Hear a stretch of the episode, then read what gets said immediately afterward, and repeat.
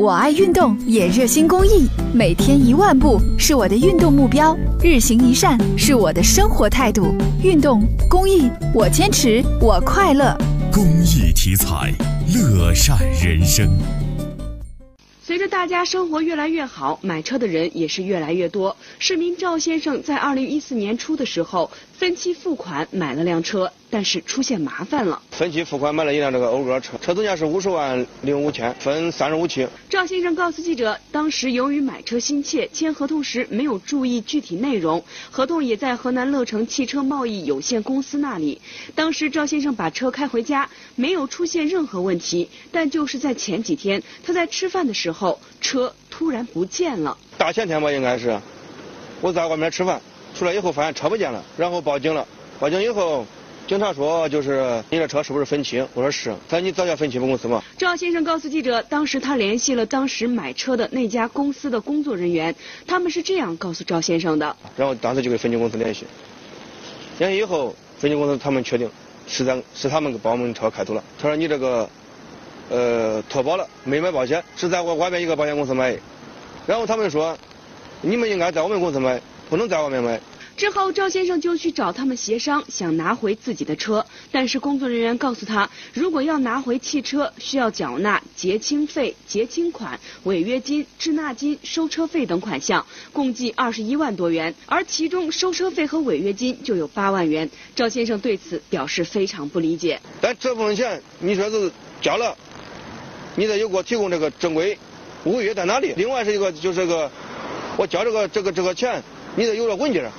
是以哪个标准让我交这个部分钱？现在我还对他们的公司这个，我即使交过钱了，把这个账也结清以后，他能不能把车给我？现在我还是一个疑问。今天记者也跟随赵先生来到了位于一栋居民楼一楼的河南乐成汽车贸易有限公司，但是工作人员声称领导都不在。车具体情况我这边不清楚，对，因为也不是我处理的，他们到现在他们下午都是出差了。啊，那咱有他电话？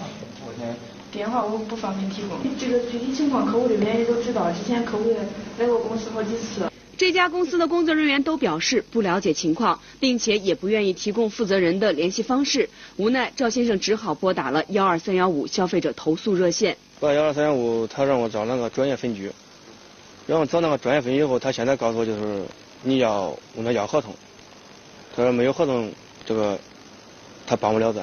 合同在他们公司要了两天。都不愿意提供。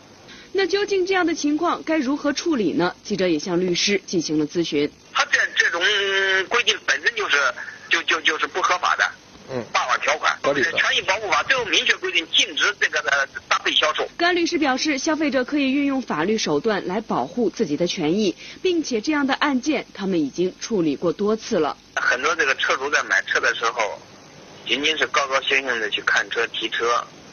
忽略了一个最重要的一个环节，就是购车合同。合同就是双方的合同，必须是一一方一份他们就是说，在卖车的时候，在车上装一个 GPS 定位，然后定的是非常苛刻的违约条件，非常苛刻的这个保险买卖条件。是广大的车主防不胜防，有的压根就不知道，就违反了他的合同的约定。所以他们这个一旦去拖车，光拖车费就就动张口都要几万块钱。同时，甘律师也提醒大家，在购车时一定要注意合同上的具体内容，选择有信誉的大型 4S 店进行购车。在经历了这个事情后，赵先生也是追悔莫及。现在这个骗子太多，我呼吁一下，需要买车或者已经买车的这些朋友们。以后不要再跟这小公司打交道。如果需要买这个分期付款这个车，一定要去这个正规或者大型的这个 4S 店。赵先生表示，接下来他将运用法律手段来维护自己的权益。记者也希望有关部门能够加强监管力度，保护消费者的合法权益，给大家一个安全放心的消费环境。